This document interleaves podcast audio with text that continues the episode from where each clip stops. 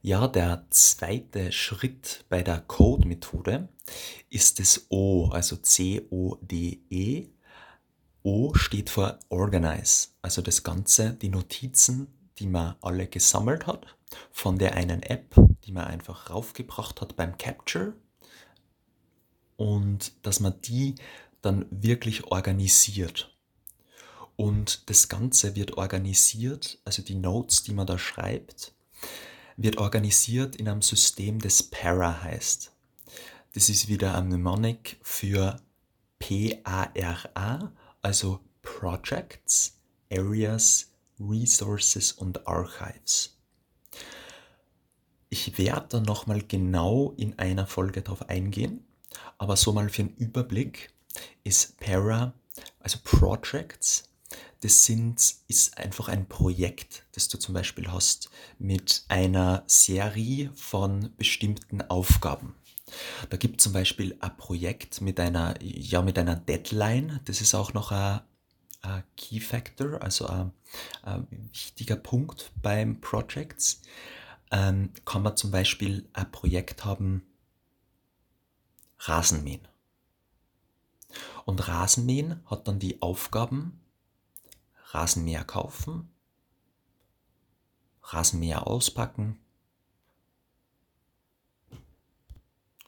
Rasenmäher ölen und dann noch Rasenmähen.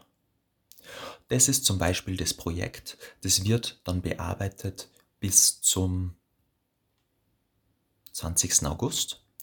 Und in dieses Projekt kann man dann immer wieder die Tasks, also die Notizen, die man ja captured, immer wieder integrieren.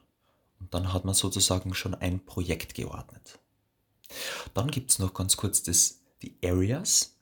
Area kann sowas sein wie, ja, das ist eine, ein Lebensbereich in dem Fall. Also es kann dann sowas sein wie Gesundheit oder vielleicht persönliche Entwicklung oder auch Finanzen. Also es ist wirklich so ein an so einen Bereich, der eigentlich nie endet, wo man dann auch wieder was reinordnen kann.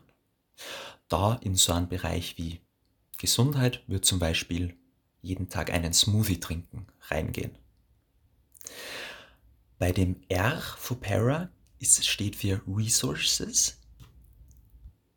Ja, also eine Ressource zu sagen. Also das ist einfach ein Thema, ähm, für das man sich gerade interessiert kann man zum Beispiel hernehmen Biohacking.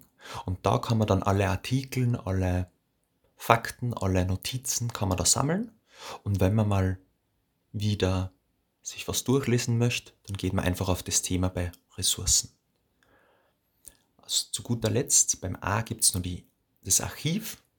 Beim Archiv gehen wirklich alle inaktiven Sachen rein. Also wenn man ein Projekt zum Beispiel fertig hat, kann man das einfach in das Archiv tun und da wird dann alles gespeichert und man kann da wieder drauf zurückkommen, wenn man vielleicht mal wieder was sucht. Aber das ist eigentlich eher das Inaktive und man tut es da gerade rein, dass dass man es nicht löschen muss, dass es nicht verloren geht. Genau. Und ja, das ist so beim Organize, also beim Organisieren ist das Para eben ganz wichtig, dass man seine Notizen dann, wenn man ein neues Projekt zum Beispiel vorbereitet, dass man das dann einordnet als zweiten Schritt. In der nächsten Folge geht es dann weiter mit D und E vor dem Code-Prinzip. Das werden wir dann noch genauer uns anschauen, was wir in den letzten zwei Schritten machen, um unsere Notizen dann perfekt zu organisieren und schließlich dann auch zu, ja, was zu gestalten.